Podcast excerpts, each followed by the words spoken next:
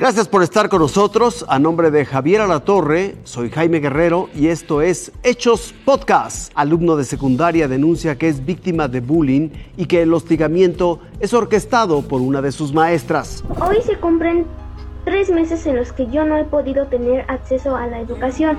Este video sacudió las redes sociales. Mi maestra Gabriela Guzmán Medina en más de una ocasión me agredió verbal y psicológicamente.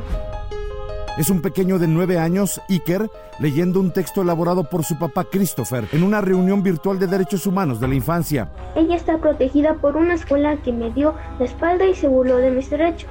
En un día se volvió viral y la maestra que menciona a Iker recibió todo el odio de la red.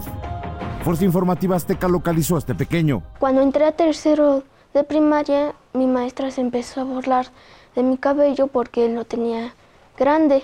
Decía que era un cabello de, de niña. Según el padre del menor, el colegio Gertrudis Bocanegra, ubicado en la alcaldía Gustavo Amadero, le exigió comprobar la agresión contra su hijo, pero no pudo hacerlo. Así que metió una queja ante derechos humanos y decidió ya no llevar al niño a la escuela. La directora me contacta y me dice que la única opción para que mi hijo tenga una calificación es que siga yendo. Tráigalo y lo que vamos a hacer es que le vamos a poner una maestra todo el día una maestra adicional. Venimos a la alcaldía Gustavo Amadero, aquí en la colonia San Felipe de Jesús, a hablar con las autoridades, pero también con los padres de familia aquí en esta primaria Gertrudis Bocanegra. Y esto fue lo que nos encontramos. Una veintena de madres de familia indignadas con el papá de Iker.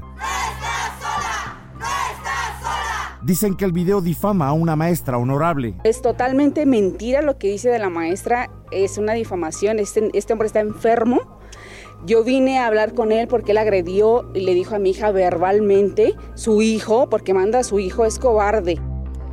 Las madres inconformes mostraron una demanda penal que se levantó en contra del papá de Iker por agresiones a madres de familia y narraron múltiples violencias de su hijo hacia compañeras de clase. Si ella se juntaba con otros niños, el niño le pegaba a mi hija, le jalaba el pelo, le pegaba en, la, en las espinillas, le daba de patadas. Los padres de familia trajeron incluso a sus propios hijos para demostrar que la violencia no provenía ni de la maestra ni de los alumnos. Él me dio una cachetada con su mano y lo fui a acosar con la maestra. Tiene que tomar en cuenta al pequeño. ¿Por qué no le mandan un psicólogo y que en realidad vea cómo está viviendo? El niño no son palabras de un niño.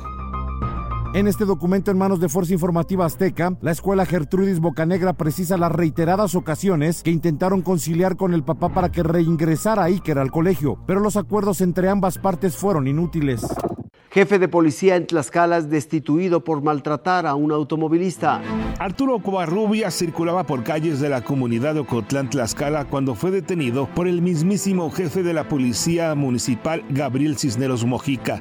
Soy el director de la policía. Ah, el Soy el director de la Policía Pública Municipal de Tlaxcala. Hay que grabar todo. Grábenlo. Sí. Sin problema. El motivo de la detención, un supuesto reporte del 911.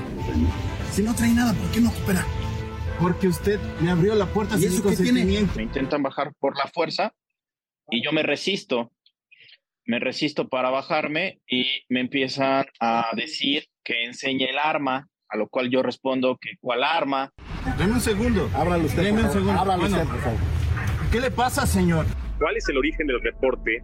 Porque según él dice que es un reporte en la calle, según eh, el video es un reporte que se realizó ante el 911, entonces no está claro quién realizó el reporte. El jefe policíaco insistió no solo en revisar el vehículo, sino también las pertenencias de Arturo. Esta es una falta a mis derechos, de verdad. ¿Cuáles derechos?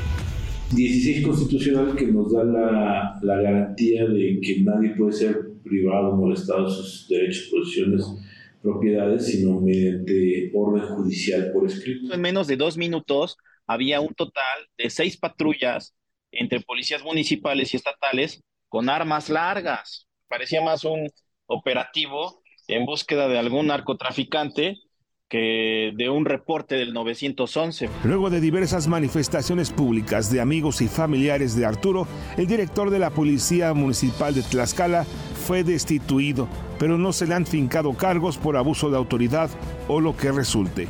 Esto fue Hechos Podcast. Gracias por su atención. Que tenga una espléndida noche.